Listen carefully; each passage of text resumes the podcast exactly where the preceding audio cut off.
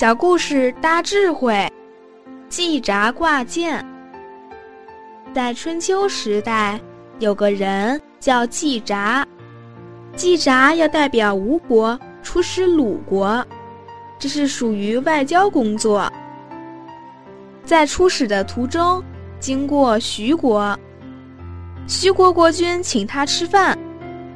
在吃饭的过程中，国君就一直盯着季札腰带上的宝剑。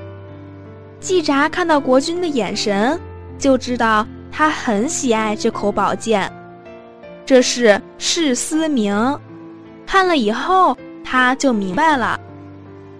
但是按照礼仪来说，代表国家的使臣都必须佩戴宝剑，所以他心里就暗想。等我完成任务以后，再将这把剑送给他。季札出使鲁国回来，又经过徐国，就去把剑送给徐国国君。不巧，国君已经去世了。季札就立刻赶到国君的墓前给他行礼。行完礼之后，就把自己的宝剑挂在墓边的树上。